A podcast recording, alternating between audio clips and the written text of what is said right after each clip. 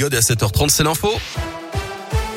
Et c'est avec Gaëtan Barallon. Bonjour Gaëtan. Bonjour Guillaume, bonjour à tous. On débute avec vos conditions de circulation. Toujours ces ralentissements sur l'A47 dans le secteur de Givor en direction de Lyon. Puis ça commence à se charger autour de saint notamment sur la Rocade dans le secteur de Saint-Genélaire en direction de Villars. Des ralentissements aussi sur l'A72 dans le secteur de Méon en direction d'Andrézieux. Et puis euh, sur la RN88 dans le secteur du Chambon-Feugerolles en direction de saint Soyez prudents et patients au volant. Elle a une dernière ligne droite pour les candidats à l'élection présidentielle avant le premier tour dimanche. Les meetings s'enchaînent aux quatre coins du pays. Dans la région, notamment Fabien Roussel était à Villeurbanne, près de Lyon, samedi. Le candidat communiste a pris la parole pendant près d'une heure devant 3500 soutiens d'après les organisateurs. Discours centré sur la lutte contre l'évasion fiscale et sur la nécessité de mieux partager les richesses. Fabien Roussel propose notamment un SMIC à 1500 euros net, la retraite à 60 ans, encore le passage aux 32 heures, alors que certaines voix à gauche appellent au vote utile lors du premier tour en faveur de Jean-Luc Mélenchon, bien plus haut dans les sondages. Fabien Roussel, refuse de laisser sa place. Écoutez le candidat communiste à la présidentielle. Il n'y a pas de vote inutile, il n'y a pas de citoyen inutile, il n'y a pas d'électeur inutile, c'est terrible. Chaque vote au premier tour compte.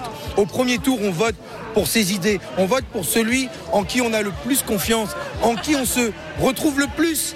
Et donc, le 10 avril, au premier tour, on vote pour soi, on vote pour ses idées, c'est un vote de conviction. Alors il faut y aller sans état d'âme, avec envie, avec plaisir. Et Fabien Roussel qui fera son dernier meeting à Lille ce jeudi. Le premier tour de la présidentielle, c'est donc ce dimanche.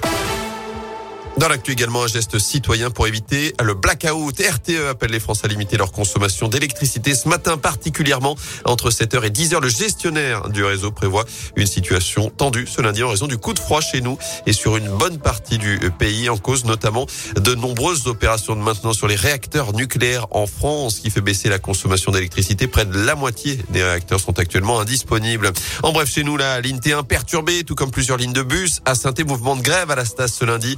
Il s'agit d'une mobilisation nationale. Notez que plusieurs lignes de soirée ne circuleront pas aujourd'hui. On vous a mis le détail sur radioscoop.com. Le choc et l'émotion en Ukraine, des centaines de cadavres de civils ont été découverts dans les rues de Boutcha, dans la banlieue de Kiev. Une ville est récemment libérée après avoir été sous occupation russe. Un massacre délibéré selon les autorités ukrainiennes qui dénoncent un génocide. L'ONG Human Rights Watch dénonce pour sa part des crimes de guerre. De son côté, Moscou dément toute responsabilité et réclame un débat devant le Conseil de sécurité des Nations Unies. On termine avec du sport et du foot et la défaite de la Saint-Etienne. Les Verts dépassés par Marseille. Défaite 4 buts à 2 hier après-midi euh, dans le chaudron. Notez qu'au classement, les Verts restent 18e et barragistes avec 4 points d'avance sur les deux relégables Metz et Bordeaux avant de se déplacer à Lorient, concurrent, concurrent direct pour le maintien. Ce sera vendredi soir.